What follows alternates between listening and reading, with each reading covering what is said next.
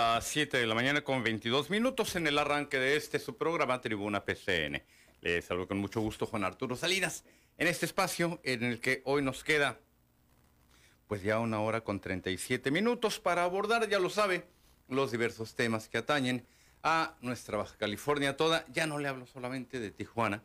A señal de primer sistema de noticias está llegando muy claramente hasta Mexicali a través de la señal de cable, por cierto, televisión por cable, a través de la 620, 1420 aquí en Tijuana, allá en Tecate, Pueblo Mágico. Aquí nuestras diversas estaciones, 1030, 1270, usted la recuerda con mucho cariño, y en Ensenada. Le agradezco mucho, de verdad, el favor de su atención. A usted que nos está sintonizando en estos puntos que le estoy haciendo referencia, pero todavía otros más allá que unos instantes más, la voz autorizada de Ricardo Estrada nos enlistará. Le agradezco mucho, de verdad, el favor de su, atención. A usted que se encuentra en casita, disfrútelo. Mire, un pasito para el fin de semana. Si usted se encuentra también en trayecto a, su trabajo, disfrútelo igualmente. O que ya aterrizó, al igual que mis compañeros y amigos allá en los controles, Ricardo Estrada, Ulises Rojano, a quienes saludo con mucho gusto. Buenos días. ¿Qué tal compañero Juan Arturo Salinas? Muy buenos días. A nombre de Ulises Rojano, como siempre preparados para llevarle la emisión del día de hoy. Es tribuna abierta, tribuna PSN a la multilínea local 664-344-1030 y transmitimos totalmente en vivo desde Tijuana para todo el mundo a través de la internet www.psn.si.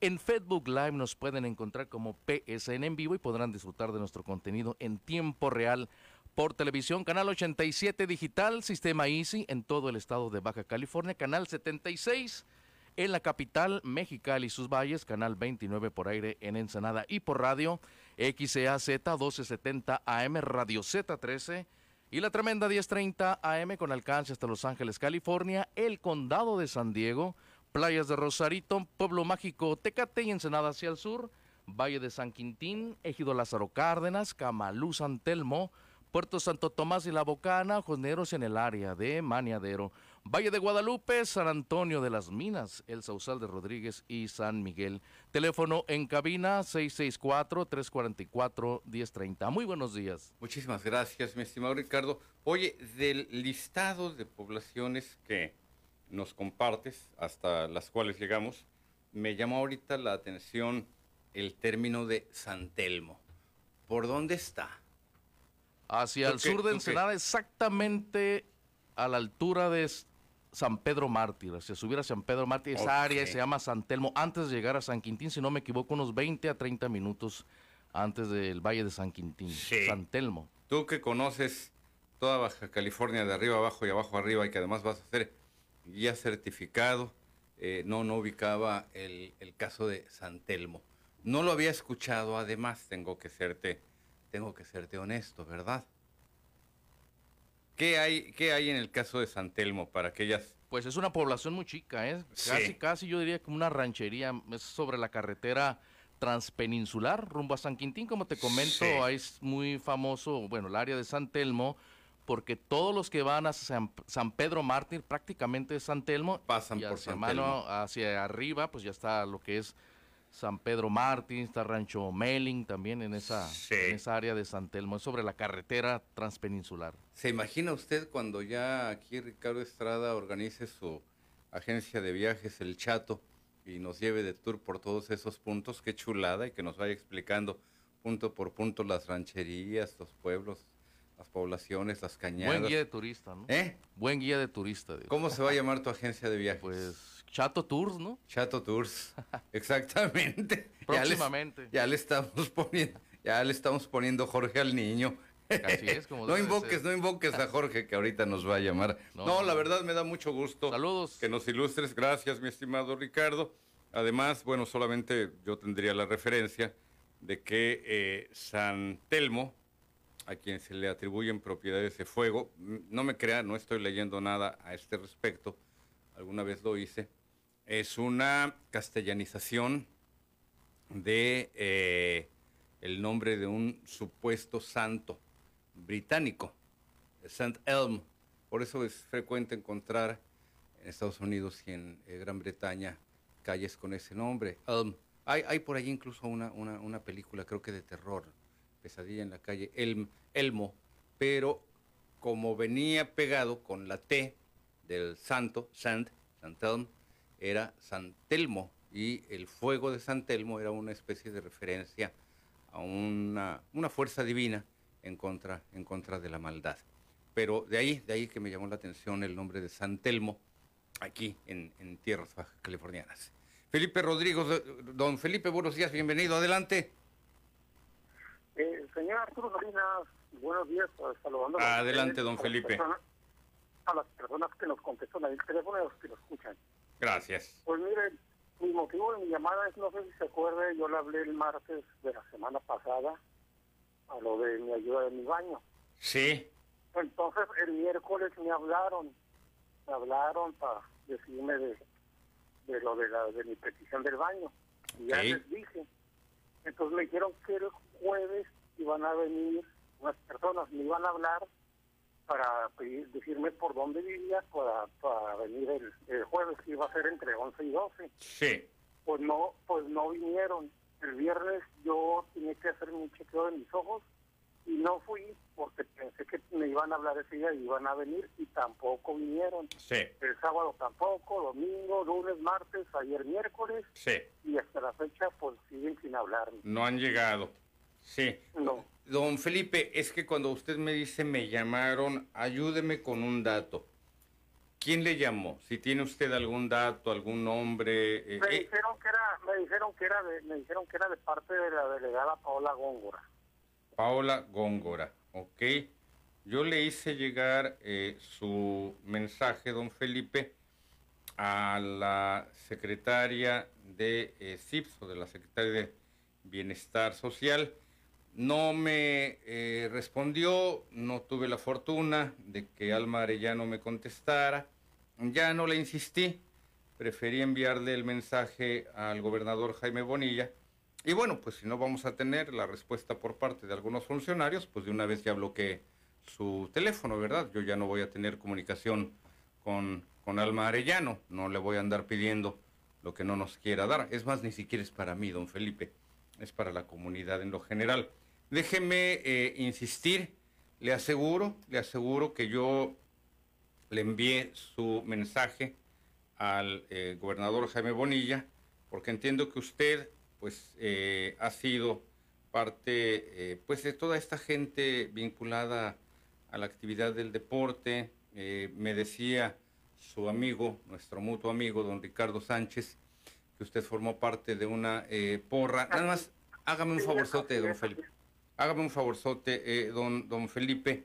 Deme su dirección porque me gustaría mucho seguir darle, dándole seguimiento a este, a este tema y no dejarlo eh, de lado. Sobre todo yo no cuento con su domicilio y también quisiera eh, poder orientar más, en este caso, a quien sí nos pueda ayudar.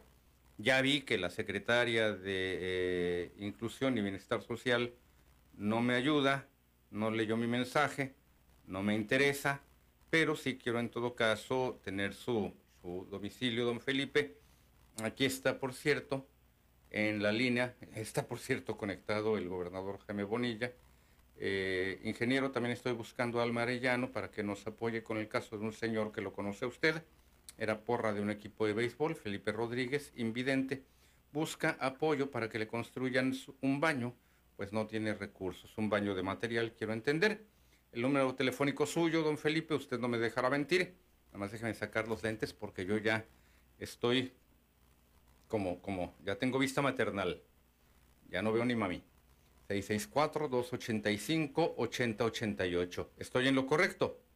así, así es señor Arturo El Este, mensaje fue entregado al gobernador don Felipe, ya que pues eh, no corrí con suerte, no corrí con suerte de que sus colaboradores nos, nos, nos atendieran.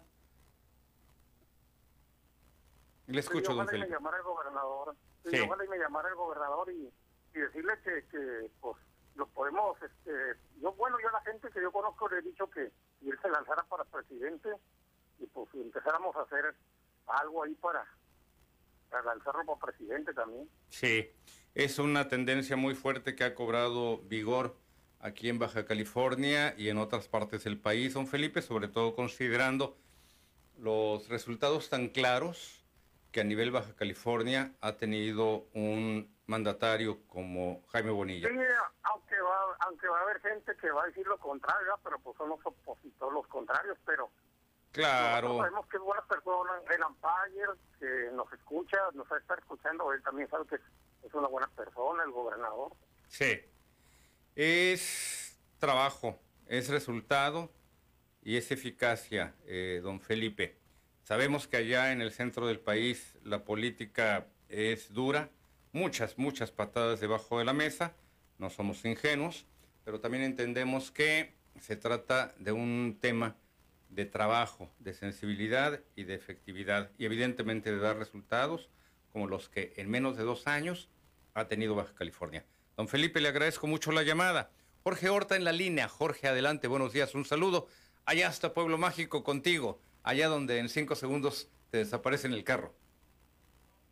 Sí, este, muy buenos días, mi querido Arturo. Adelante. Con la novedad de que acá en Tecate, el vuelo mágico, la GESI detuvo aquí al Chuyín, otro de los miembros, el tercer miembro de los que pues hicieron el atentado en contra del candidato independiente a la regiduría, don Félix. Don Félix. Pues ya, ya van, ya van tres con estos, recordemos que detuvieron a uno que le decían el chocorrol y luego a Joaquín el Neto y ahora a este Chuyín. El gancito y el pingüino. Los principales ah, generadores de violencia aquí en Tecate y aparentemente eh, van por dos más que supuestamente ya se desboronó la mazorca ahí, como dicen vulgarmente. Sí. Sí, tal parece que van van a, a, trabajar intensamente para pues ver en dónde está aquí la mafia de, de, de, los delincuentes que se han dedicado pues tanto a, asesinar policías como a gente de, relacionada con la política. Por otro lado, también te quiero te quiero decir que el día de ayer se registró un gran incendio ya ves que uno parece que tiene voz de profeta, pues... Tu bola. Has de tener tu bola de cristal, Jorge, y no la sacas cuando llegamos porque hemos hablado del problema fuerte que representa el riesgo del incendio en Tecate y particularmente el de los incendios forestales. Sí, y aparte de la falta de herramientas como sí, claro. el formativo de ayer, en la noche de todo el día estuvo saliendo, pues los bomberos sin equipo y sin nada, pues mi respeto para el heroico cuerpo de bomberos de Tecate que así con sin equipo y sin nada, así como están, pues se están jugando la vida. Ojalá y que no pase a mayores, que no casi con las uñas alguna baja de algún elemento de la corporación. casi con las uñas. Jorge, yo quisiera yo quisiera volver yo quisiera volver al tema que nos estás planteando en torno a la detención de este tercer sujeto implicado como presunto asesino material de la muerte de este, eh, por cierto, muy joven regidor, 27 años, eh, don Félix, un hombre, hasta donde entiendo, eh, muy allegado a su congregación cristiana, pero me sigue llamando mucho la atención y bueno, pues ya sabemos cómo ocurrieron los hechos, la forma en la que lo privaron de la vida un atentado en el estacionamiento de un eh, centro comercial ubicado allá en Pueblo Mágico. Tú me corregirás si me estoy equivocando. Pero con, me, brinca el dato, me brinca la, la, eh, la duda, y ya te había preguntado en alguna ocasión cuando fue detenido anteriormente otro de los implicados. El móvil. Ya sabemos el cómo. Ahora también nos tendríamos que preguntar el por qué. ¿Qué se sabe hasta el momento, Jorge, en torno a este lamentable acontecimiento? Pues mira, hay varias hipótesis y pues entre una de ellas, pues es que este candidato independiente iba a tener una gran cantidad de votos ahí en Cerro Azul y pues probablemente está afectando algún partido político, algún candidato y pues parece que esta fue una de las causas que pudieran haber eh, originado que atentaran contra la vida de esta persona, ya que se sabe que pues eh, tenía un gran un gran arrastre en Cerro. Azul. Eso ya le corresponde a los investigadores, ¿verdad? Sacar ahí sus conclusiones y investigar quién más estaba por allá interesado en la carrera Sí. de votos para, para su partido. Entonces Pues, estaríamos hablando, Jorge, perdón que aquí te interrumpa, perdón que aquí te interrumpa porque ya tengo la pausa encima, pero no quisiera dejar inconclusa esta pregunta. Entonces estamos hablando de un asesinato con un móvil meramente político, porque desafortunadamente, y tengo que contrastar los hechos, Jorge, tú sabes más de esto que yo, el caso, el asesinato, este sí, de un regidor ya en funciones, como lo es eh, Alfonso Zacarías, a su muerte, a la muerte de Alfonso Zacarías, la rodean otro tipo de circunstancias. Tú sabes a lo que me refiero. Entonces aquí es la narcopolítica la que está trabajando. No vamos a decir solamente el narco, sino también la política. La narcopolítica, los acuerdos que se, se hagan a niveles superiores para ver a quién le dan chance de trabajar en una plaza y todo eso que conlleva periodísticamente que pues nosotros sabemos muchas veces cómo están los acuerdos por abajo de la mesa y sin embargo pues eso ya eh, se viene haciendo en práctica común en los alcaldes y alcaldesas que están metidos en la poder, podredumbre de este tipo de actuaciones y que pues dejan mucho que desear ante los pobres y tristes familias y ciudadanos que pues todos los días salimos a trabajar con la esperanza de llevar algo a nuestras casas y estas personas pues se enriquecen a costa del pueblo. Bien, Jorge, tengo ya la pausa eh, encima, pero te agradezco mucho el reporte y vamos a seguir en contacto, ¿te parece? Para seguir avanzando con respecto a los temas pendientes allá en PCN bien, Al 620. ratito te mando el reportaje de acá de Cerro Azul para que eh, lo conozcan allá en nuestro auditorio en Tijuana y en todo el estado. Bendiciones, que Dios te bendiga, cuídate, Abur. Esperamos tu material. Saludos, la pausa, yo vuelvo con usted.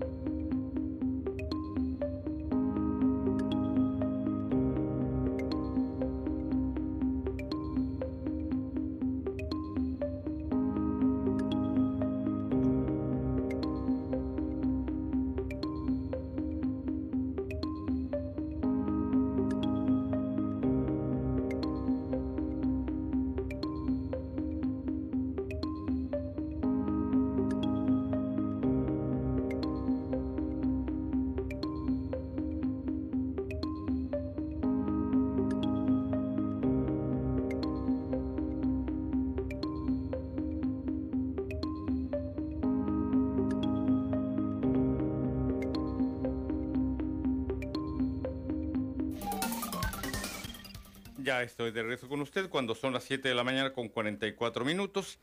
El, día de ayer, la tarde de ayer, por la emisión, a lo largo de la emisión de Cuarto Poder, usted habrá escuchado que uno de los temas abordados fue el del cierre de la frontera.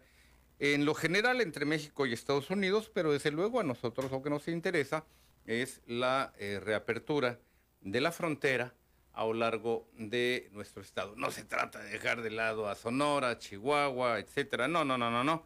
Pero sí evidentemente lo que implica, porque sabemos todo lo que ello conlleva. Nuestra economía, que en buena medida también implica la importación de determinado tipo de herramientas, de determinado tipo de maquinaria especializada, lo cual, por cierto, no está cancelado. Ojo, eso sí, lo que sí sucede es que hay cierto tipo de mercancías que han entrado a territorio nacional más a cuentagotas.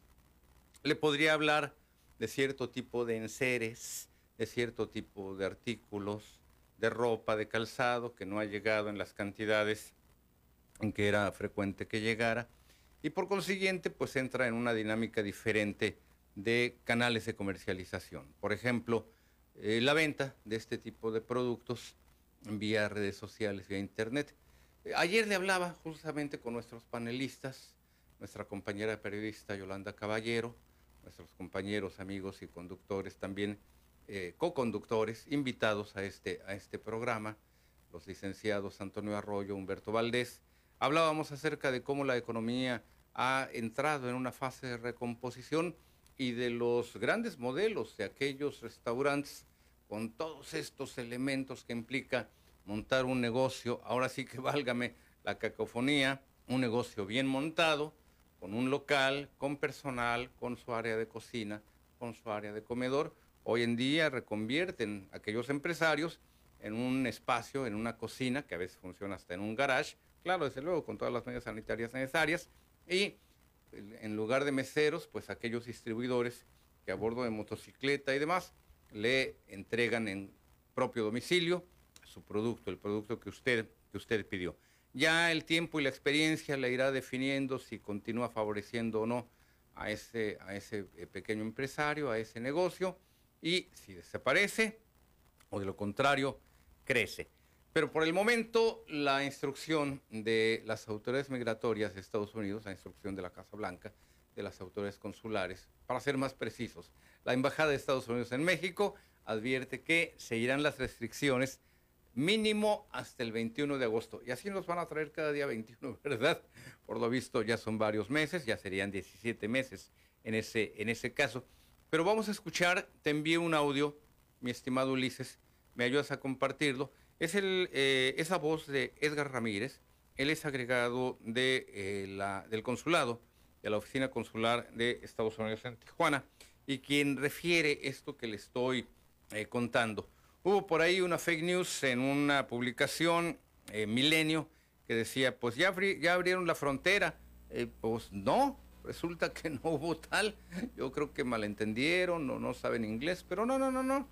Está muy clarito en español la voz de Edgar Ramírez, quien advierte que por el momento no están dadas las condiciones para permitir la reapertura de la frontera. Y ahorita le platico las causas por las cuales Estados Unidos también toma esta decisión.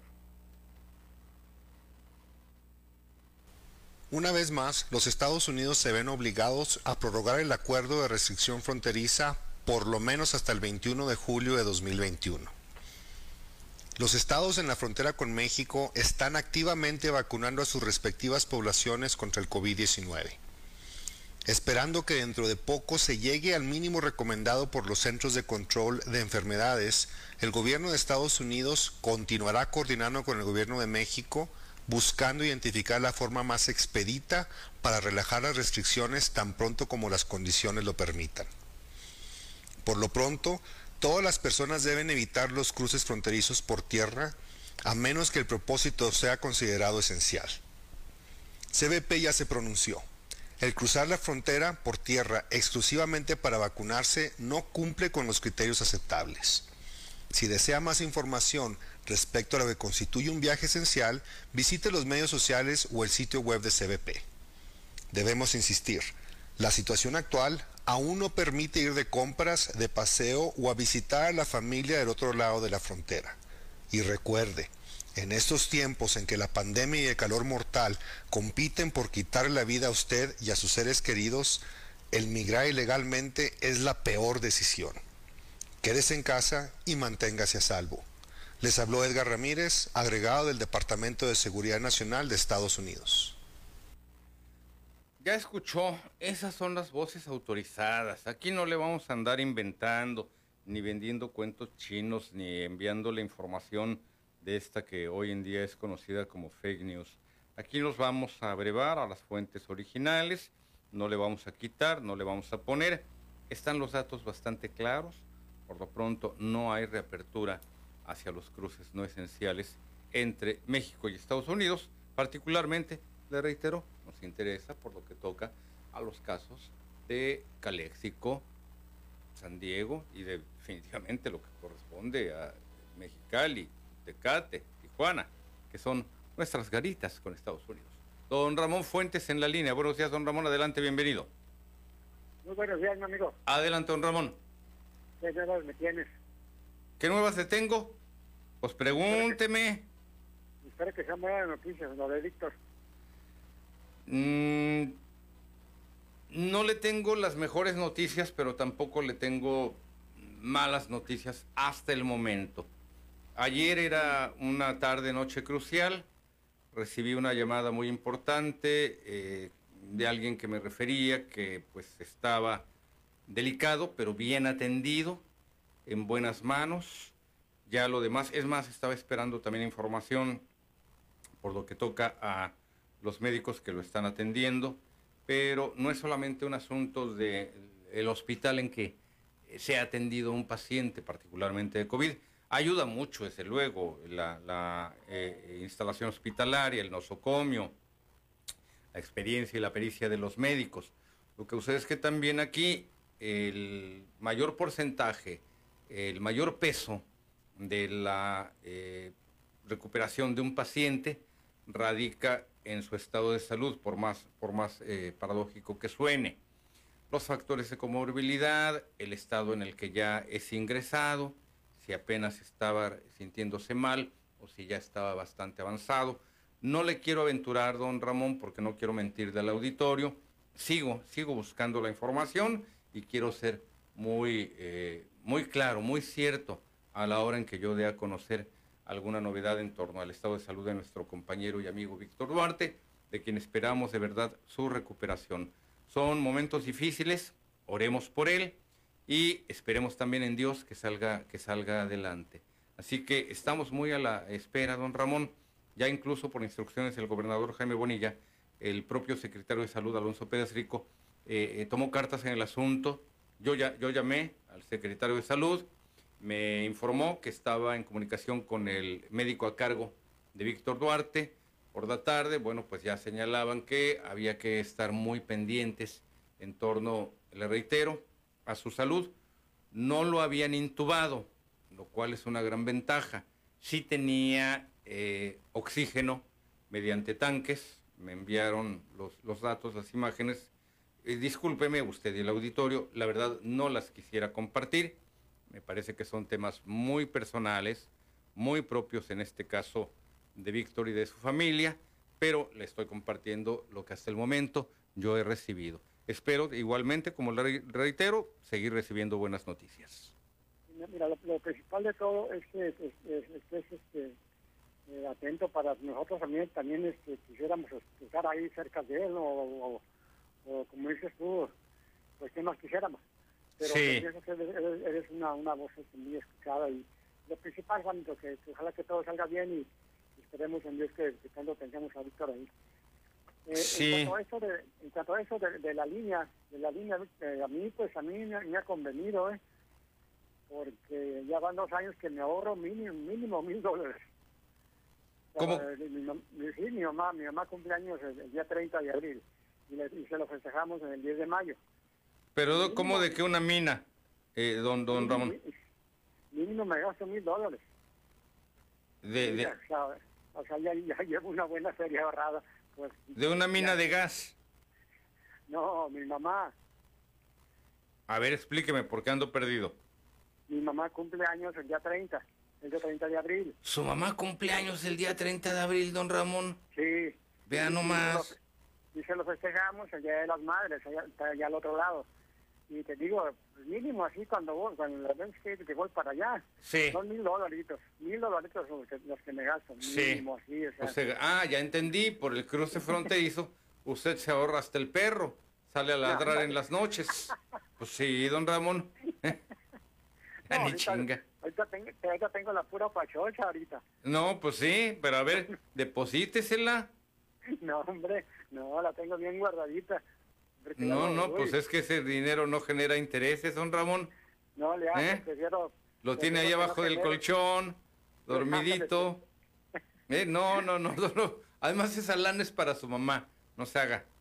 Hay que tenerle, hay que tenerle eh, mucho cuidado a ese señor porque luego se va, ya para que regrese como la perrea uno. ¿Cuál señor? Amigo, mucho gusto, me da mucho gusto, ojalá que Víctor siga bien y que sigo viendo y mi Me dejó con la duda don Ramón, ¿cuál señor? ¿Quién sabe de quién esté hablando? Este, pero fíjese nada más, está calentando la lana que le pertenece a su señora madre, don Ramón. Eso es no tener idem. Vamos al siguiente material, vamos al siguiente reportaje que nos pinta de cuerpo entero el audio que usted hace unos instantes eh, siguió. Era solamente una, un audio acompañado por un video editado por el eh, Departamento de Homeland Security de Estados Unidos de Norteamérica. Pero ahora vamos a este, a este reportaje que, le reitero, nos pone en perspectiva los resultados, los efectos de este cierre entre nuestra frontera. Lo que tanto esperaban los tijuanenses no se cumplió. Este 21 de julio la frontera sigue cerrada. Las restricciones se extienden un mes más, así lo determinó el gobierno de los Estados Unidos, y ante la decisión, el titular de la Secretaría de Salud, Alonso Pérez Rico, indicó que un factor que podrían estar considerando las autoridades sanitarias del país vecino es la alta movilidad que podría generarse al eliminar la limitación en los cruces. Sería tema de que ahorita, yo Estados Unidos, digo, apenas controlé mi, mi- mi pandemia que traía, salí de la segunda ola. Hay población mía que no se van a vacunar nunca, les des lo que les des. Y de repente aventurarte a aperturar tu frontera, sabiendo que van a tener un ingreso importantísimo de personas que van a ir a vacunarse, no vacunados, o sea, pocas, en, en pocas palabras, personas susceptibles, pues es algo que tienen que calcular y decir, ¿sabes qué? No. Vamos a seguir vacunando a nuestra población, vamos a seguirlo cuidando más, vamos a esperar a que más personas se vacunen de nuestros países vecinos y luego aperturamos. ¿Y cómo aperturo? En ese sentido, el funcionario estatal indicó que la Secretaría de Salud ha cumplido con la vacunación para los baja californianos. Recalcó que el estado tiene mejor tasa de vacunación anti-COVID que San Diego, California. Dijo que la entidad tiene arriba del 72%. El condado vecino alcanza el 68.4% de personas vacunadas. Sin embargo, le queda claro que un porcentaje de las personas que no se vacunaron en la entidad buscarán ser inmunizadas en Estados Unidos. Y esto es un posible factor para no abrir la frontera. Por su parte, el gobernador del estado, Jaime Bonilla, indicó que en cuestión económica, los más afectados en ese sentido son los comerciantes de San Diego. El tema eh, parece increíble, pero económicamente les ha afectado más a ellos que al lado mexicano, porque el consumo ha bajado tremendamente de aquel lado y la gente se ha obligado prácticamente a consumir aquí. Algunos se las han ingeniado en, en tener, eh, comprar a través de correos, de Amazon y ese tipo de cosas. Este, no se ha parado por completo el, el comercio, pero el efecto económico ha sido mayor de aquel lado. Ellos tienen más presión inclusive del lado mexicano, más presión de la misma gente, los comerciantes de, del lado, por, por lo que me expresaron precisamente ayer, están desesperados, están cerrando eh, negocios cuando ellos ya no traen cubrebocas, en su, casi en su mayoría, casi en su totalidad. Y acá sí todavía se usa mucho eso. Entonces ellos están pues muy eh, tranquilos porque dicen que la gente que se quiso vacunar ya se vacunó en Estados Unidos, según ellos. Este, y que los que no se, no se han vacunado es porque pues no han querido vacunarse. Entonces ellos consideran de alguna manera que ya llegaron a la inmunidad de rebaño y lo que menos quieren ellos es, es, este, es que se les alteren los números. Por su parte, el presidente del Consejo de Desarrollo de Tijuana, Luis Luterot, externó su opinión sobre el tema. Indicó que Baja California ha hecho hasta lo imposible para estar a la par con California respecto a la vacunación. Sin embargo, está consciente que la decisión la toma la Casa Blanca. Las decisiones son federales de tres países, Canadá, Estados Unidos y México. Entonces está arriba y afuera de nuestra competencia. Nosotros, ¿qué hemos hecho para cooperar? Pues somos el Estado más avanzado en vacunación de toda la República Mexicana. Eh, parte en esfuerzo del, del, regalo que se produjo, más el esfuerzo federal mexicano de vacunar y empezar con Baja California. Entonces, en teoría ya deberíamos de estar empatados, más o menos empatados con los avances que llevan en California, sobre todo en la ciudad de San Diego. Ahora, ¿qué es lo que, es lo que pasa? Yo creo, ¿no? Yo creo. Pues las decisiones se toman en Washington, ¿no? Y, y, como es el país de ellos, pues ellos toman sobre su patrimonio, sobre su nación, sus decisiones. Entonces, si toman decisiones de, de este tipo, eh, el punto más lejano de Washington es San Diego. Entonces lo que menos conocen pues es, la frontera. Con imágenes de Carlos García, para Primer Sistema Noticias reportó Carolina Vázquez.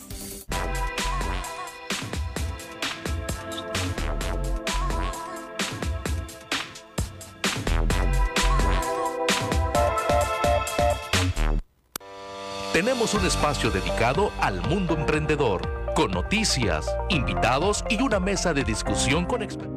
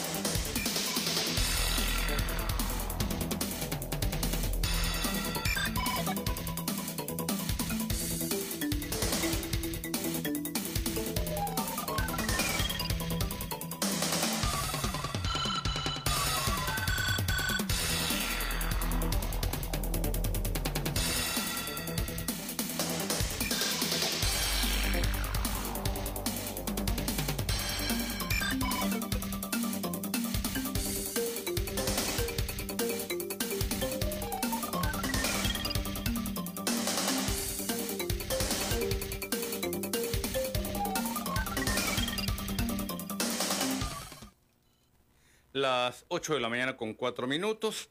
De regreso con usted y en la línea, don Manuel Vidauri. Don Manuel, buenos días, bienvenido. buenos días. Adelante, don Manuel. Oye, doctor, tocando el tema de los mendigos gabachos. Ajá. No le siga tan feo. gringos. Sí, los Porque ellos sí nos pueden mandar una bola de gachos, ya sin tapabocas, y traernos un pitipuchal de COVID. Sí, ¿verdad? Pero una persona que le costó 100 o 200 dólares un, un papel para ir de compras, sí. él sí los puede enfermar. No puede cruzar. Oye, merecen una mentada garigoleada, una mentada de madre como las, me las aviento yo, cuando estoy a medias tazas con un con un whisky así, highball. ¿Tú sabes cómo es un whisky highball, verdad? No, ¿cómo es? Esa es la bebida, se le echa sifón, agua mineral, Sí. Ay, qué feo. y, y los hielos al gusto, ¿verdad? Sí. Entonces, este, le echas, o sea, al vaso highballero, ese sí lo conoces, ¿verdad? Sí, el vaso jaibolero es delgado, alto. Echas dos dedos de whisky y, Sí, y, y el agua mineral al gusto y también los hielos, los que quieras, unos dos. sí. No, eh, y le dije que feo, don Manuel, porque yo tomo el whisky solo, puro, directo, derecho, como Dios manda, que raspe el marrascapache. Que raza para que dijo, como dijo el compadre, con arena para que se me quite. Sí, ándele. No, no, no, el whisky bautizardo es una, es una blasfemia. El whisky Eh, se toma derecho. Imagínese, es como mezclar tequila. ¿A quién se le ocurre? El tequila es derecho así para hombres, chinga. Dicen que la bebida, la mejor bebida del mundo es la que a ti te gusta. Sí, el whisky derecho, solo, puro. La que, a mí me, gu- la que a mí me gusta y no te gusta a ti, para ti es lo peor. Sí, sí, sí, sí, sí. Es el sí. estiércol. Imagínese Pero un sí. buen vino tinto con Coca-Cola. Pues sí, es como si llegas tú a, a, un restaurante y pides el postre primero, ¿eh? Sí, Entonces, pero dijo el mesero, no, no, dijo, el postre es el último. No, si yo le voy a pagar, señor. Se va a tardar dos horas en servirme el platillo. Pues deme algo dulce porque pues aquí deme, deme algo por mientras. Entonces, mira, qué gachos los güeyes gringos, ¿verdad? Porque este eh, tienen a la gente, entonces todo ese montón de gente que entra Sí. por allá y viene, eh, eh, ellos sí ya, ya, ya, eh, está, está comprobado que, hay- que están vacunados allá, como los emigrados, los ciudadanos gringos de cualquier raza mexicana o, o, o gringo güero, ¿verdad? Sí. Vacuna, su vacuna de ellos sí sirve, pero tú tienes visa láser, tu vacuna que te pusiste aquí es caca, ellos no le tienen, no le tienen confianza, ¿sí? Entonces, este, yo invito a toda la gente de visa láser que se comunique conmigo para hacerles un paro mañanero ahí, este, en la entrada, para Sí. que sientan los gringos, ¿verdad? Sí, todo, o sea, ya basta de que, de que estos Una manifestación, don Manuel. Yo le regalaría un galón de gasolina para que se lo rocíe, pero se me hace que se lo va a echar a su, a su, a su carro, don Manuel. Imagínate, me faltan gallinas, ¿tú crees que me sobren Ándele, no, pues no. lo que ponen ellas? Exactamente, No, exactamente. para eso hay que tener este, una granja Sí. los. Le agradezco mucho la llamada, don Manuel. Ya se nos esponje No panquecito. Anda, anda, anda. Anda, anda enojado. Usted anda enojado. Se me hace que ahorita, ahorita le voy a poner enfrente a don Ramón Fuentes para que se desquite. Ay, mamá. ¿Eh? ¿Eh? Ay, Ay, papaya mamá. de Celaya, a ver si.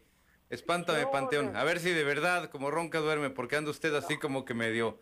¿Quiere bronca? Usted, usted, no, no, no, por usted amaneció eh, eh, gallito. Usted quiere pleito. No busca quién se la hizo, quién- sino quién se la pague. Don Manuel, gracias por la llamada. María Quiroz, doña María, buenos días, bienvenida. Buenos días, hijo, ¿cómo estás? Adelante, muy bien, gracias, doña María. Mira, yo quiero hacer un comentario, hijo. Hablamos mucho de la pandemia, así tú, mis respetos para ti. Pero ¿por qué a nosotros no nos dejan pasar? A mí no me interesa pasar, la verdad. Pero de allá para acá sí pasan. Ellos De aquí para allá traen no y de allá para acá sí. Ajá, ellos son los que traen esa enfermedad.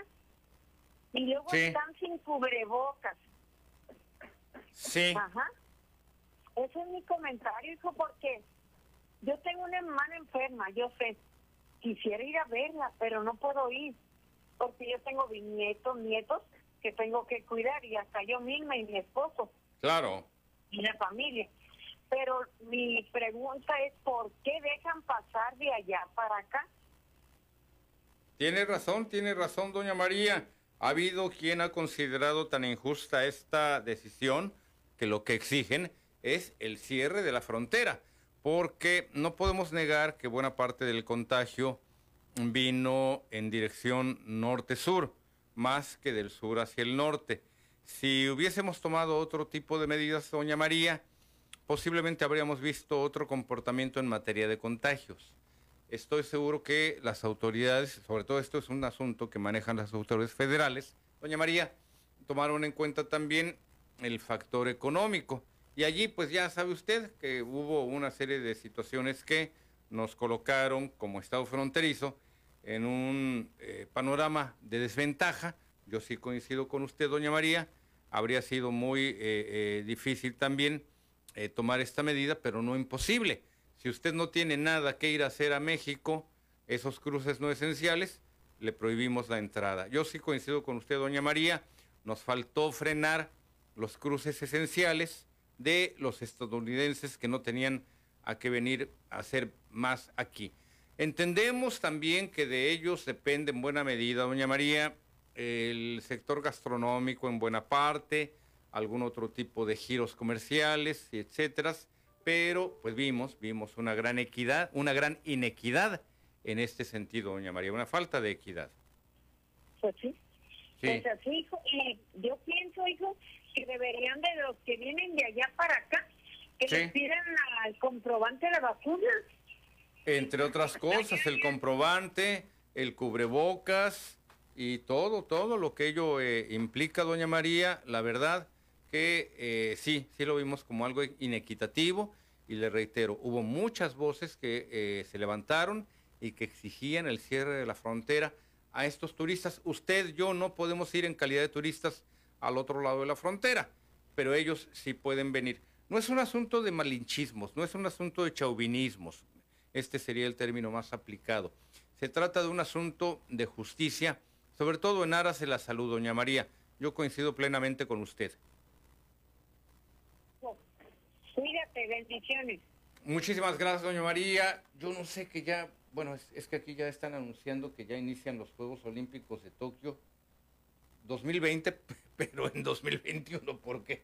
Pues ya, ve usted que por la pandemia esto eh, se tuvo que retrasar. No sé cuándo inician, no sé en qué condiciones este, inician. He escuchado muy poca información al respecto cuando voy manejando y voy cambiando de estaciones de radio, sobre todo busco radios informativas, pero sí sabía que inician, nomás que pues les soy honesto, no tengo la fecha, sé que ha habido eh, deportistas a quienes les han negado la entrada porque han eh, arrojado positivo a las pruebas de COVID.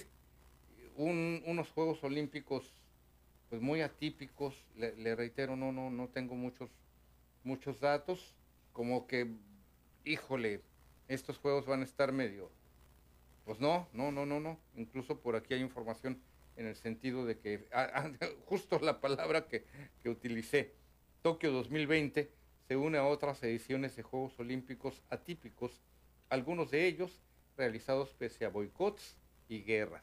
Yo recuerdo el boicot al que eh, convocó eh, Ronald Reagan en torno a los Juegos Olímpicos, que si mal no recuerdo, pues eh, tuvieron lugar, más bien la Unión Soviética y otros países del bloque oriental de aquel entonces no participaron, si mal no recuerdo, le hablo de los 80, en los Juegos Olímpicos de Los Ángeles. Ahorita busco la información y se quedaron, se quedaron por ahí muy muchos los resultados porque los deportistas soviéticos, checoslovacos y de otras naciones satélites de la URSS, pues no participaron en estas contiendas en donde ellos destacaban con mucha facilidad.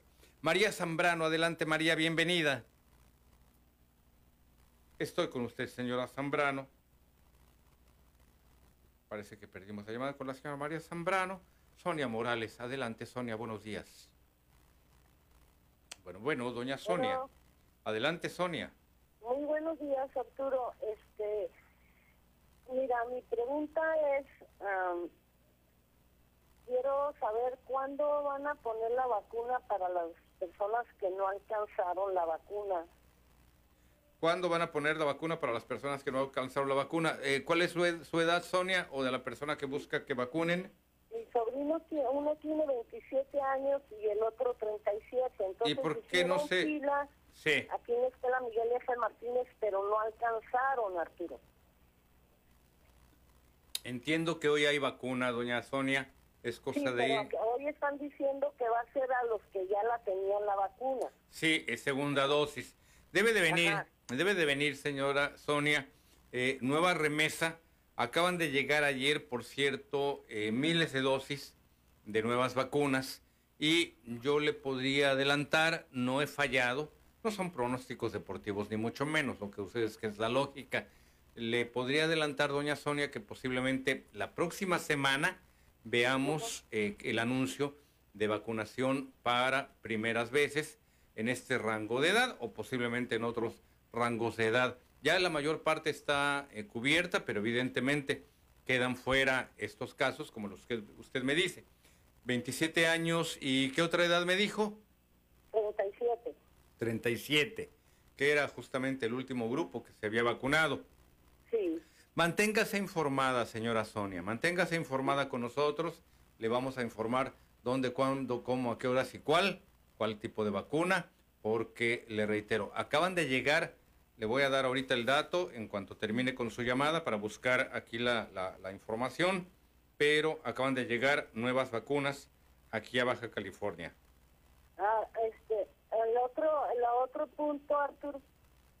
Sí, dígame. El otro punto mío, Arturo, de que yo estoy de acuerdo con la señora que acaba de hablar, de que cómo es posible que de aquí nosotros no podemos pasar para Estados Unidos, Claro. pero de allá Pero de allá para acá. demasiado turismo o demasiada gente y no trae cubrebocas, Arturo. Mira, hace días hubo un evento en la Revolución. Me hubiera gustado que hubiera sido observar, si es que observaste. Sí, no, no, no fui. cubrebocas, entonces el- ese virus viene de allá para acá. Sí. Me están informando que en Los Ángeles ya está saturado de ese virus. Saturado, el sí. cepa, delta, algo Sí, así, la- ¿no? la variante en San delta. Diego ya está. Entonces, ¿cómo quieren Claro. que, que, este, la, de- la alcaldesa, cómo quiere detener esto si no cierran la frontera de allá para Lo que acá? sucede es que no es un tema de nivel alcaldesa, señora Sonia, hay que ser justos. No crea usted que le estoy eh, eludiendo responsabilidades, pero no es un tema que a nivel alcaldía pueda resolver un gobierno de la ciudad. Esto se maneja a nivel eh, gobiernos federales, señora Sonia, pero sí efectivamente hubo en su momento eh, quienes levantaron la voz, como usted, y que reclamaban piso parejo, que también de, de aquí para allá y de allá para acá, pues las cosas fueran equitativas. Hay gente que aquí eh, llegaba sin haberse vacunado, cuando ya lo habían podido haber hecho, sin cubrebocas. Quiero entender, doña Sonia, quiero entender que fue también una petición mm, velada, más que una petición, una medida tomada a partir del hecho de que sin los turistas estadounidenses hubiese visto muy afectado el sector médico, el sector farmacéutico, el sector gastronómico y muchos otros más. Allí están también las consecuencias. Ahí, ahora sí que hubo, hubo que poner en la balanza estos otros aspectos, eh, señora Sonia. Yo lo vería con mucha objetividad, yo lo vería entendiendo también que, como usted señala, este fue un virus, esta fue una eh, pandemia que vino del norte hacia el sur, no por culpar a nuestros vecinos del norte, no por culpar a Estados Unidos. No, lo que sucede es que se trata de una población con mayor facilidad para viajar y evidentemente las escalas de esta pandemia, señora Sonia, fueron Asia, Europa, América del Norte, incluidos nosotros también, y América del Sur. Esa fue la ruta, esa fue la ruta justamente, y lógico, ¿quién tiene más facilidades para viajar? ¿Un ciudadano estadounidense o un ciudadano mexicano? Doña Sonia, me envían ya la pausa, vuelvo con usted, coincido, coincido con su punto de vista. Yo regreso.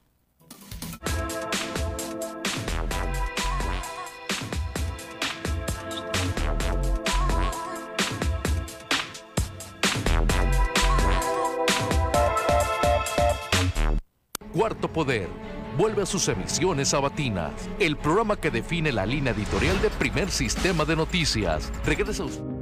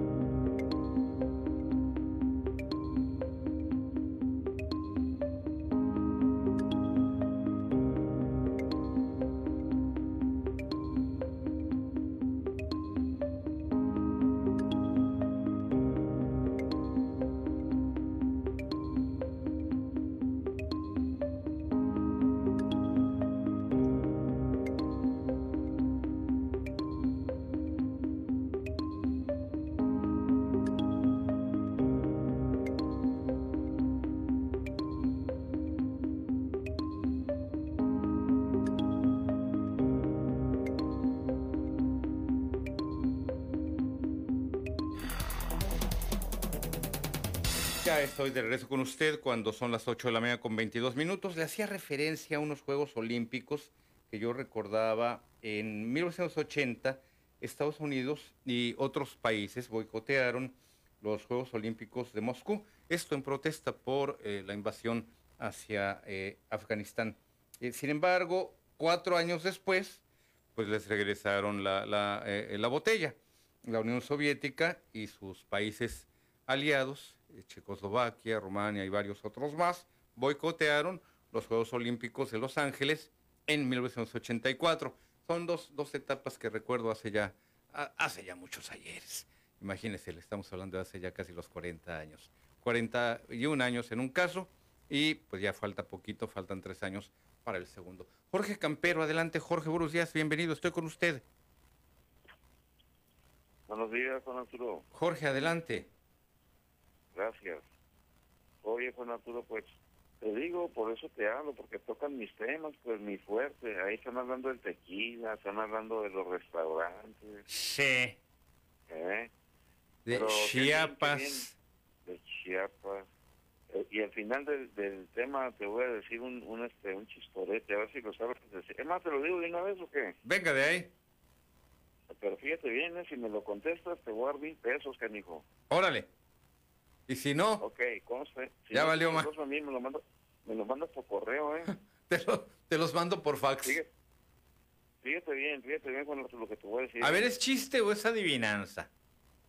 Mm, Pues, eh, no, viene siendo como, como un tipo clonasmo, pero no creo que le vayas a, a atinar. A atinar. como yo quiero. Sí.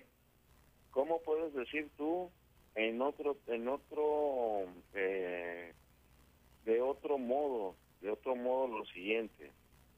Fíjate, viene, y para acabarla va con che, fíjate. Chango peludo con perro en la playa. ¿Cómo lo puedes decir de otro modo? A ver, la primera palabra, la primera palabra, ¿cuál era? Chango peludo con perro en la playa. ¿Cómo lo puedes decir de otro modo? Chairo, dijiste. Chango. Ah, chango peludo. Con perro en la playa. A ver, chango peludo con perro en la playa. Ajá, Dicho de otro modo. sí. Pues no, no, ver, no se me ya. ocurre de inmediato. Ya me vas a deber mil pesos, canijo. Ya te voy a deber mil pesos. Dame oportunidad de pensar en el resto del programa, porque la verdad en estos momentos, si vieras que tengo la cabeza en 28 cosas y este, me estoy comiendo un pollito, estoy buscando una información, tengo la llamada de don Pedro Manrique, Ascensión Cruz, Artemius 1, así que imagínate. Pero me lo llevo de tarea y procuro este, respondértelo antes de que decir. termine el programa. Te- Son las lo voy a decir, 8.25. Juan Arturo. Te- ¿Sí? Te lo voy a decir, te lo voy a decir. Chango peludo con perro en la playa. Ahí te va. King Kong con cana en Cancún. Uy.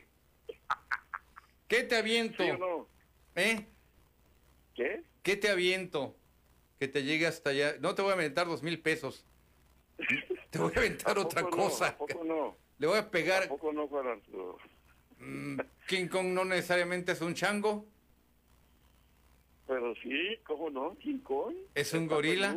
Con can. El Ajá. perro con can. En Cancún. King en la Kong con can en ¿eh? Cancún. Sí. Bueno, Hay otro pues, chistecito de esos, Jorge.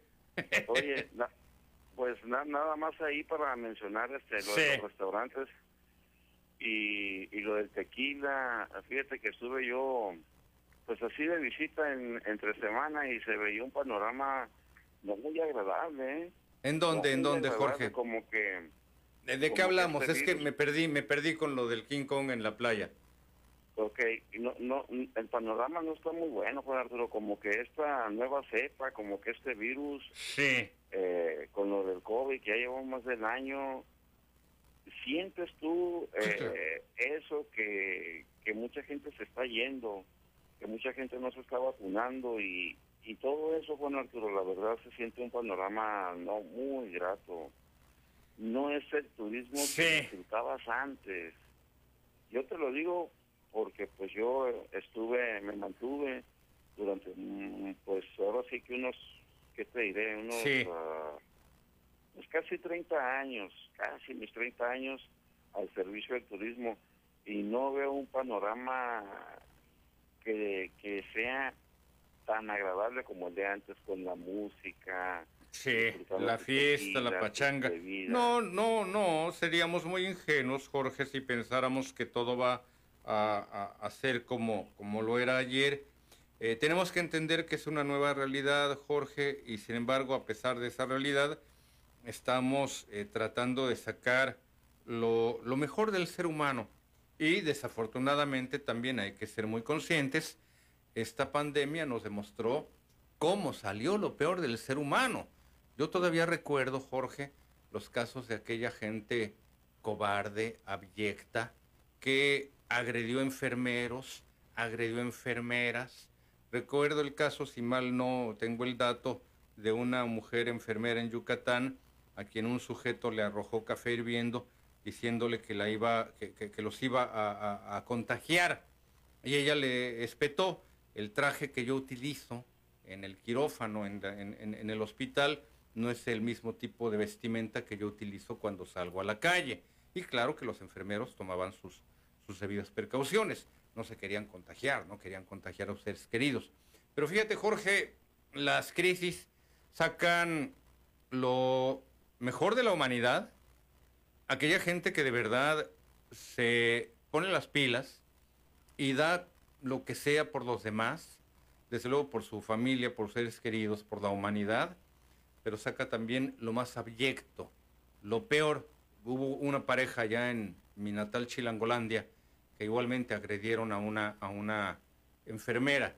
Y a partir de allí, la Comisión Legislativa de la Ciudad de México determinó elevar penas y castigos a los casos de agresión al personal médico, lo cual es una buena medida, porque los médicos, enfermeras, son, son nuestros héroes, Jorge, en este y en todo momento, pero en este momento en particular vimos cómo se fajaron, cómo estuvieron al pie del cañón.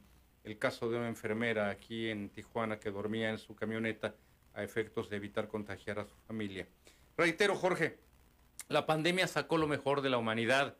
Los científicos que trabajaron incansablemente hasta lograr tener una vacuna en tiempo récord.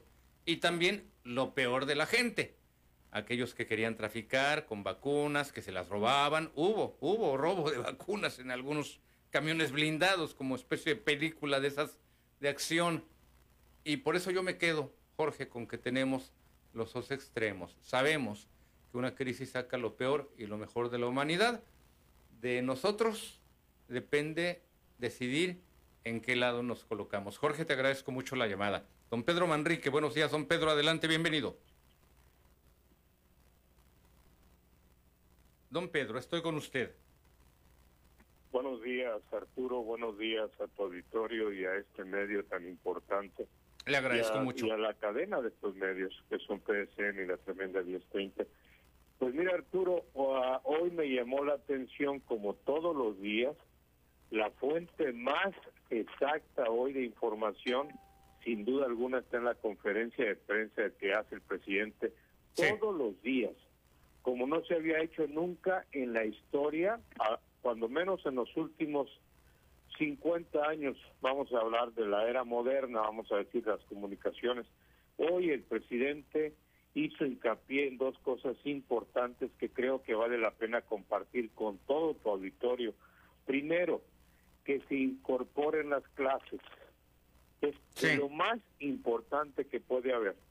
Que los niños asumir los riesgos y los protocolos y que nos comportemos a, otra, a otro nivel. La escuela es fundamental en la formación de la educación de los niños.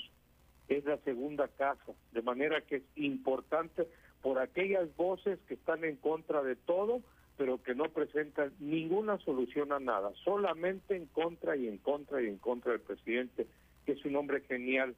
La otra, la consulta ciudadana, la participación para abrirle de manera legal una investigación a los presidentes, a los expresidentes. Eso nos lanzaría de punta a una gran transformación como una sociedad madura, responsable. Imagínate la participación directa de los ciudadanos en las decisiones políticas. Es otro nivel. A eso nos invita el presidente. Y claro está que el INE pertenece a esa clase que no le interesa la democracia, que no le interesa la participación de la gente. Lo que no han entendido muchos es que hoy hay en el país millones de mexicanos muy conscientes de lo que está pasando. Gracias a, esa era, eh, vamos oscura que vivimos, porque no podíamos haber estado peor. Yo lo llegué a comentar hace algunos años con Manuel Suárez Soto, que necesitábamos un giro de 180 grados. Sí. Porque estábamos inmersos en la violencia, en la corrupción, bueno, no había una institución seria en la que tú pudieras confiar. No existía nada. Estábamos prácticamente muertos en vida. Eh, entonces llega este hombre a la presidencia y quiere dejarnos un legado de lo que es la auténtica participación ciudadana en las decisiones. Y no habrá político que dure ya, porque a la mitad del mandato tú le puedes decir, no nos gusta, y vamos a someterte a un plebiscito para ver si te, todavía te apoya la gente y si no te vas. Esa es la verdadera democracia la que quiere establecer hoy el presidente de la República. Es algo inédito, inédito. Por lo tanto, hay que hay que invitar a participar a la gente. Esa es nuestra primera obligación hoy como ciudadanos. Si queremos avanzar, aquí los gobiernos que vengan ya no serán intocables, ya no serán el todopoderoso, sino, sino van a gobernar obedeciendo a la gente, como lo dice el presidente todos los días. Qué hombre tan excepcional tenemos. Que tengas un buen día y hasta pronto, Arturo. Gracias, don Pedro. Hoy mismo una colega periodista le refería al presidente López Obrador que el INE no había difundido adecuadamente esta consulta, que incluso lo había hecho de una forma sesgada, en la cual advertía que no era un juicio a los expresidentes, sino la forma en la cual la Suprema Corte de Justicia de la Nación tendría elementos para llamarlos justamente a juicio. Pausa y regreso con don Ascensión Cruz y con Artemio Osuna. Artemio, no te me vayas.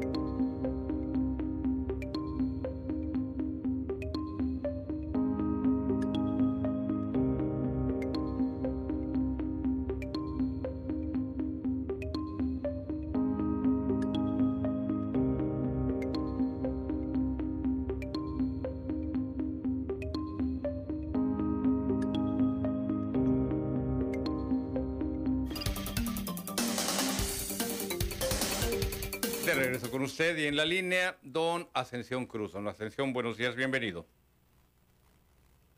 Estoy con usted, don Ascensión. En un momentito recuperamos la llamada, al fin que tenemos tiempo, 8 con 38. Artemio Osuna, Artemio, buenos días, bienvenido. Buenos días, Arturo. Mira, Arturo, este, pues estaba, estoy de acuerdo con lo que está comentando este, el, el compañero que acaba de hablar ahorita. Don Pedro Manrique, doña, Mar- doña María Zambrano, doña Sonia Morales, la línea. Manrique, Manrique es una es una de las personas que, que habló y, y que está en, en sintonía con, con el desarrollo que se está dando ahorita con la con la nueva con la actividad esta que se va a hacer el primero de agosto que es la consulta. La consulta. Pero y esto de la esto de la consulta, Arturo, nos sirve para hacer un cuestionamiento desde la- desde el Estado, porque si lo manejamos nada más a un nivel nacional, pues no tiene implicaciones para el desarrollo en el Estado. Sí. Y si no hay desarrollo en esa crítica, en ese análisis que se va a hacer el neoliberalismo aplicado aquí en Baja California, pues entonces no vamos a obtener ningún beneficio. Va a pasar como, va a pasar nada más este, como una cosa así temporal. Sí. Entonces este, este procedimiento tiene que hacerse permanente. Tenemos todas las administraciones tienen nombre y apellido y muchas de las administraciones que estuvieron trabajando durante años y años, como por decir Catalino Zavala, por poner un ejemplo. Catalino Zavala estuvo durante todos los sexenios canistas y con todos se la llevó bien. Con todos nunca hubo problema. Siempre de una forma muy tranquilita, nadando de muertito, sin enfrentar la situación, sin enfrentar, sin buscar el cambio, sin buscar la, el, el- el que la sociedad se beneficiara, sino por el contrario, el mantener el, el poder de, de sea del signo que sea, pero ellos siempre siendo operadores políticos. Y como Catalino Zavala, podemos nombrar a todos los que hemos trabajado dentro de la política, que muchos nos hemos, por temor a ser reprimidos, nos hemos quedado callados y hemos dejado que la corrupción se enquiste en los partidos. Ahí tenemos el PT, el PT que se dedica a hacer negocios con, con, la, con las candidaturas, con, aprovechándose del movimiento de Morena que le da el impulso para que para que se siga existiendo. Si no, ya no existiera el PT, sería un cero a la izquierda y no existiría ninguno de los partidos. Entonces, ahorita en este momento tenemos que ser muy claros quiénes son los de las responsabilidades y hacerlas públicas para que en su momento se hagan cargo también de los resultados.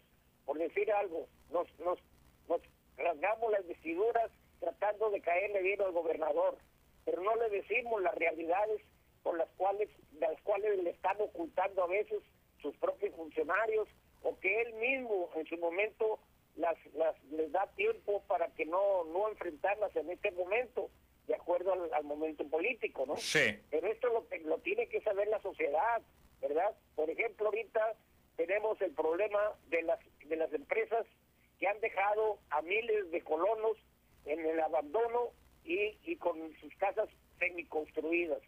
Sin embargo, no se ha hecho nada en eso, sino por el contrario, junto con las 40 mil casas del Infonavit, se está haciendo un negocio que está muy inmiscuida en la administración que tenemos actualmente.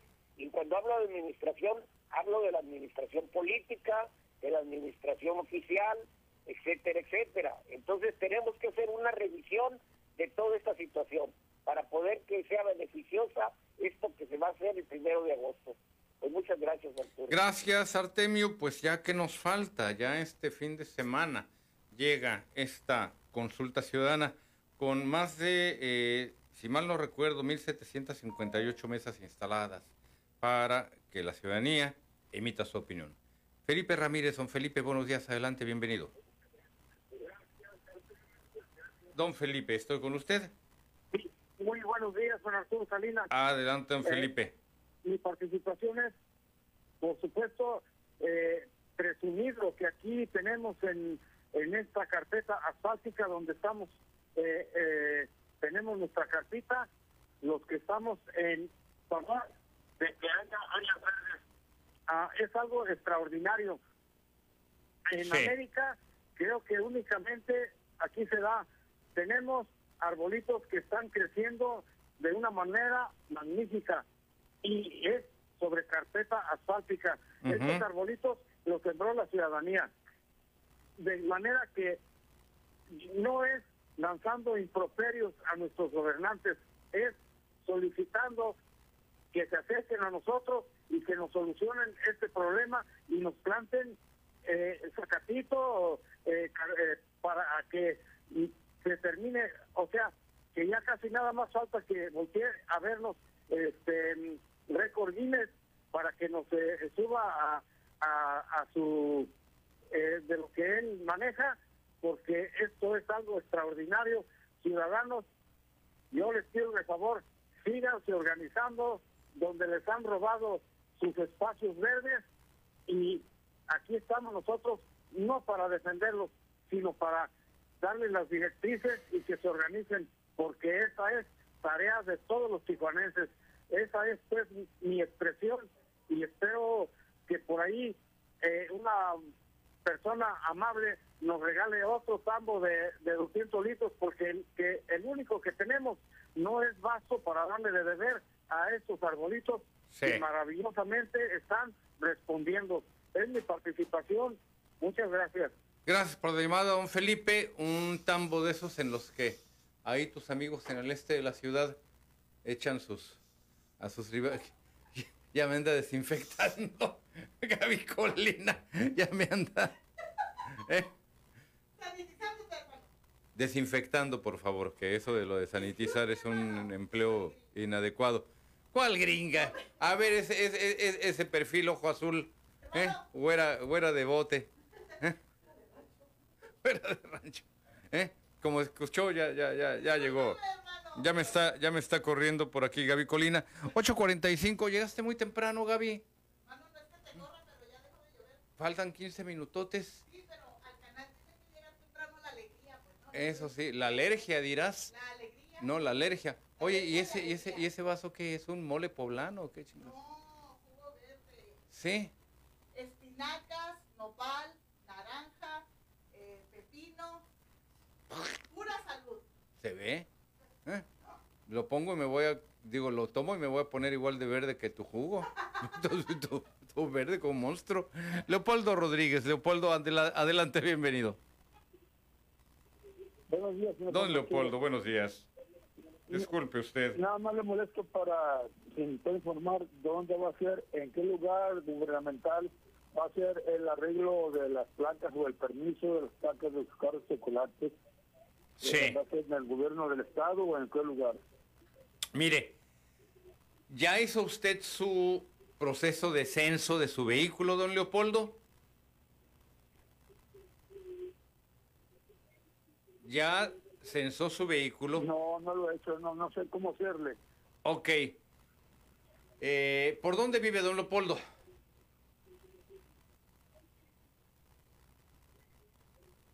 Don Leopoldo, ¿por dónde? Perdón, ¿por dónde vive don Leopoldo? ¿Perdón? Es que no nos estamos escuchando. Por, la calle Granada, sus órdenes. La, la calle Granada, deme un poquito más de... Granada, segunda sección, ¿me escucha mejor ahí? Eh, sí, a ver, bájele a su radio, si es que lo tiene prendido, o televisión. A ver, ¿en qué colonia o fraccionamiento, don Leopoldo? Eso es lo fundamental. Un momentito, permítame. Es que, don Leopoldo, me sigue usted escuchando a través de la radio o televisión y no nos vamos a oír bien. A ver, bájele totalmente al aparato en el que tenga y solamente por teléfono. En, la, en Colonia Florido, segunda sección. Ok, Florido, segunda sección. Calle Granada. Calle Granada, sí, la calle es lo de menos. El asunto era la colonia o el, o el, o el fraccionamiento. Mire, don Leopoldo, le queda muy cerca, si es que usted puede acudir al Instituto de Movilidad Sustentable. Allí, eh, que es este el nuevo centro de gobierno, pregunte en dónde puede usted censar su vehículo. Allí están esas oficinas. Le van a dar, para empezar, ¿qué tiene usted que llevar? Su vehículo, para que le tomen fotografías, particularmente para saber que se trata de un vehículo que se encuentra en su posesión determinar y llenar un cuestionario, si tiene, si tiene placas, si no tiene placas, si tiene placas sobrepuestas, qué tipo de modelo es y este tipo de datos. Le van a entregar una hoja en la que usted va a llenar precisamente con, esto, con esta información, su nombre, su credencial de elector, su licencia, lo cual es muy importante, don Leopoldo, no la olvide, su licencia y un comprobante de domicilio.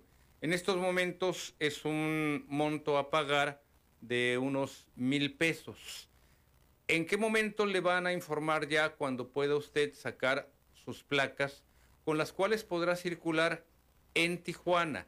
No fuera del país, no fuera del estado, pero ya le sirve para circular adecuadamente en Tijuana. Vaya lo más pronto posible, don Leopoldo, porque en cuanto den luz verde, y esta información la va a dar a conocer en su momento, quiero entender, el secretario eh, Mario Escobedo, se va a llenar de gente como relámpago. Hasta el momento de un cálculo de más de un millón de vehículos había censados unos 300 mil y tantos. Quizás ya le pegué un poquito más, pero en cuanto anuncien, como ya anteriormente dio el antecedente el presidente Andrés Manuel López Obrador, yo estoy seguro que se va a llenar de mucha gente. Vaya lo más pronto posible, don Leopoldo, lleve los documentos que le digo. Si usted tiene contrato de compraventa, pink slip del vehículo, cualquier dato, cualquier eh, documento, si tiene placas o no tiene placas, lleve su licencia, lleve su credencial de lector, lleve su comprobante de domicilio y ya en su momento le van a dar a conocer. No hay fecha todavía, están preparando y además, pues en su momento deben de troquelar dichas placas, don Leopoldo. Vaya cuando pueda, cuando sea eh, eh, conveniente para usted. Muchísimas gracias, Arturo. Gracias, pase buen día. Espero que le haya servido y si no hay en el mismo IMOS, le van a seguir informando sobre los requisitos. Espero que no se me haya faltado, no se me haya pasado ninguno, porque yo he estado cerca de ese, de ese procedimiento. He tenido aquí a responsables como Jesús Beltrán La Chica, quien en su momento también se encargó de dicho censo. Y hoy las, los trámites se llevan a cabo allí en el IMOS. Alma Salinas, adelante Alma, buenos días, bienvenida. Buenos, buenos días, señor Arturo. Adelante Alma. Este, mire, le quiero dar una explicación para don Leopoldo. Este, yo, yo ya fui, yo ya tengo mi engomado, ellos mismos se lo ponen. Eh, no dejes de llevar el carro. Sí. Y le tienes que tomar unas fotos al frente de- del vídeo de adelante. a- Sí, donde está el, el- la plaquita del BIN, del número de identificación Sí, vehicular. Y, y ya todo eso, su- sus papeles, como dijo usted, el registro, Sí. todo lo que es de propiedad, su domicilio, y es muy rápido, es todo muy rápido. Ah, perfecto, doña Alma. Todo ese mismo rato soluciona. Si, si no lleva el carro, este, pues tiene que volver otro día. Entonces es muy fácil y, y les hablo para todas las personas que, que no dejen de, de aprovechar esta oportunidad que tenemos de, Claro. de tener meter al registro nuestros carros. Aparte, pues nos vamos a, a- a ayudar pues, que nos a- a lo arreglen con el tiempecito, Sí. arreglen ya definitivamente bien, ¿verdad? Así es. andemos así circulando porque también estamos provocando accidentes y, y luego pues eh, te chocan o choco. Sí, y van a estar amparados por un-. Por, por ese choque a, a- Sí. a- a otras personas, ¿verdad? Entonces sí es muy importante eso y sí me gustó todo ese programa que pusieron Sí. y que está haciendo allá en recaudación de rentas. Entonces no es con ninguna allá afuera, ¿verdad? No. Entonces pues don Arturo, este, qué bueno que me dio la oportunidad de, de explicarles a, Al contrario, a- a doña Alma, no pudo haber sido más oportuna su, su, su llamada para aclarar las dudas de don Leopoldo Rodríguez a este respecto.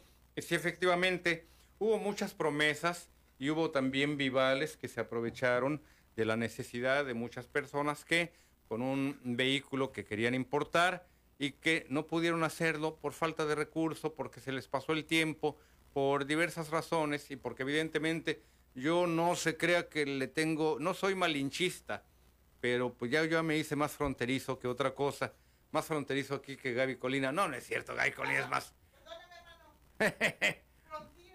Frontier, no, no, no, Gaby Colina aquí escuchaba este, ve- veía el canal 6 en blanco y negro en las mañanas, las caricaturas en inglés. Así que échese ese trompo a la uña. No, no, no, pero fíjate Gaby, el vehículo nacional no es por nada, pero la gente que sabe de carros le confía al vehículo extranjero, aunque sea más viejito. No es ser malinchista, es que la calidad del armado, las piezas, el ensamble y todo lo demás. Pregúntale a un yonquero experimentado. Aquí yo he puesto el ejemplo de, por ejemplo, don Gilberto Leiva Camacho, que ha sido presidente de la Canaco, y él ha sido empresario del ramo de los yonques. Y me dice, yo le apuesto más a mi camionetita 2010 que al carro flamante de agencia que compró mi hija. Así que, pues uno sabe su, su- su negocio. No es ser malinchista, es que el vehículo armado en el extranjero reúne otro tipo de condiciones mecánicas, físicas, Y aquí, pues los carros nacionales, pues como que no nos aguantan, como decimos en la frontera, la carrilla y acaban tijuaneados con tanto bache. Ya nos vamos, pásela bien. ¿Qué hora es, mi estimada Gaby? Yo ya cerré los... Ya me quiero ir antes porque hay mucho trabajo, hay mucho que hacer.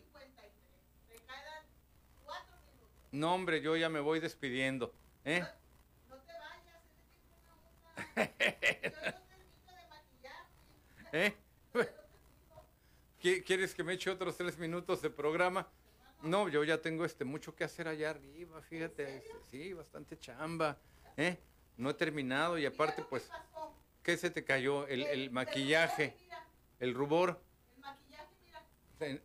Se, le puso ruboroso el pantalón a Gaby porque... No, pues enséñaselo al auditorio. Mira. Mira nomás. ¿Cómo sube la pierna? Mira. Sí. Hermano, ¿qué ¿Eh? quieres decir? Pues quitártelo el lavardo, al fin que nomás sales aquí de, de cintura para arriba. ¿Eh? No, se me hace que andabas en la obra. Pues parece. Mira, se me quebró. ¿Qué onda con esto? Sí. Y si le hago así, hermano, se va a embarrar. Pero con agua no. Ponle agua para que, pon- ponle agua para que. Continúa, hermano. Yo continúo con el programa. Aquí yo me encargo del changarro. Sí, hoy nos vamos a escuchar nuevamente por la tarde y noche en el programa Cuarto Poder. Usted sabe que estamos muy al pendiente de la situación de salud de nuestro compañero y amigo Víctor Duarte, pero por lo pronto, bueno, pues tengo la responsabilidad y el honor de encabezar el programa que eh, delinea la eh, pues, postura editorial de primer sistema de noticias. Así que hoy lo espero de 7 de la tarde a 9 de la noche. Pásela bien. Hasta entonces.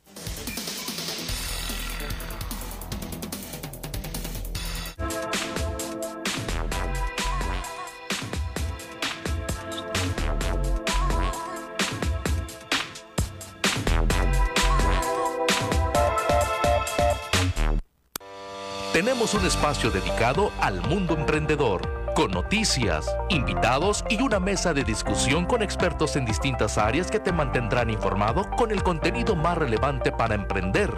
Infobaja presenta Emprendedores en Acción, todos los sábados en punto de las 10 de la mañana, por la tremenda 1030 AM y por psn.si.